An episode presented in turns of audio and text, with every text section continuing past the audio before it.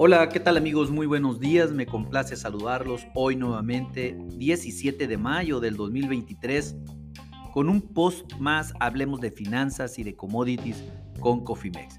En este espacio vamos a dedicarlo para platicar única y exclusivamente del comportamiento de los bonos y las tasas de interés en México y sobre todo también en los Estados Unidos. Déjenme empezar indicándole que los rendimientos de los, de, los, bonos en Estados Unidos en este momento con ligeras alzas. El bono a 10 años está subiendo dos puntos base para situarse en 3.54%. ¿Qué está haciendo el bono a 5 años? También subiendo dos puntos base y se sitúa en 3.54%. El bono a dos años, que es el bono de corto plazo, se dispara con un alza de 5 puntos base y en este momento se encuentra en 4.11%.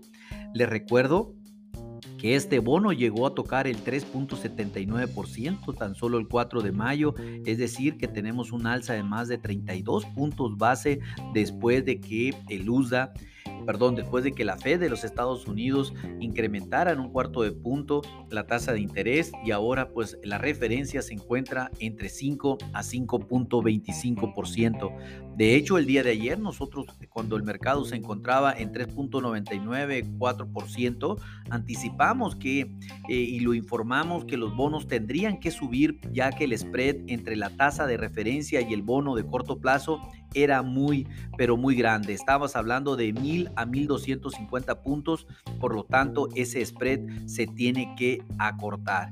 Eh, de tal manera que pues eh, si vemos el bono de corto plazo a niveles de 4.50%, y pues esténse muy pero muy atentos.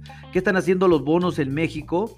Pues eh, con comportamientos mixtos, el bono DC24 está subiendo solamente un punto base y se sitúa en 10.63%. Les recuerdo que este bono es el que se da de referencia también para la tasa de interés en México actual vigente, que es del 11.25%. Por lo tanto, si comparamos el spread de Estados Unidos que tiene entre la tasa de corto plazo y el bono, pues realmente es mucho mayor en Estados Unidos que en México, en donde aquí pues prácticamente estamos hablando que son 75, 700 hasta 750 puntos como máximo.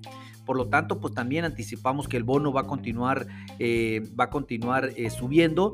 Eh, el día de mañana tendremos reunión de política monetaria por parte de Banjico, en donde en Cofimex estamos esperando un incremento de 25 puntos base en su tasa de referencia para situarla ahora en un nuevo nivel de 11.50%. Esténse muy atentos, esta información la tendremos al punto del medio día, hora de centro de la Ciudad de México.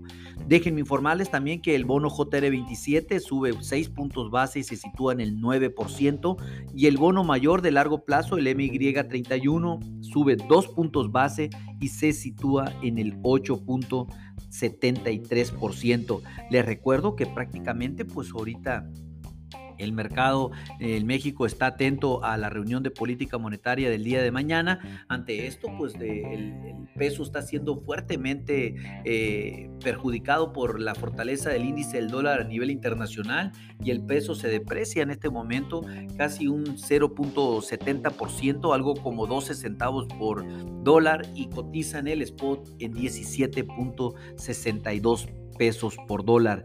Mm, en, realmente ahorita en el mercado hay un optimismo por el tema del acuerdo, el de, que de un posible acuerdo sobre el techo de deuda en los Estados Unidos. Sin embargo, nada concreto, nada oficial todavía. Les recuerdo que el deadline para este acuerdo es el primero de junio. Si no sucede, Estados Unidos se quedará sin dinero para pagarle a sus acreedores a nivel internacional. Rara vez ha sucedido, pero ha sucedido definitivamente, pero eh, ya, hay ya hay un aviso de parte de la secretaria del Tesoro avisando que sería una catástrofe no solamente para Estados Unidos, sino para el sistema eh, financiero a nivel internacional, que Estados Unidos se quede sin dinero para pagarle a sus acreedores. Hagan sus apuestas también, aquí lo importante de todo es que contamos con instrumentos para mitigar el cambio brusco en las tasas de interés. Si ustedes están interesados en realizar alguna estrategia con sus tasas de interés de algún crédito que tengan de corto, mediano o largo plazo, pónganse en contacto con nosotros en info.cofimex.net o bien por medio de este podcast y con gusto podremos desarrollar un traje a la medida. A nombre de todo el equipo de Cofimex y mío propio José Valenzuela, le doy las gracias por su atención y les recuerdo que lo peor es no hacer nada. Pasen un hermoso día. Hasta luego.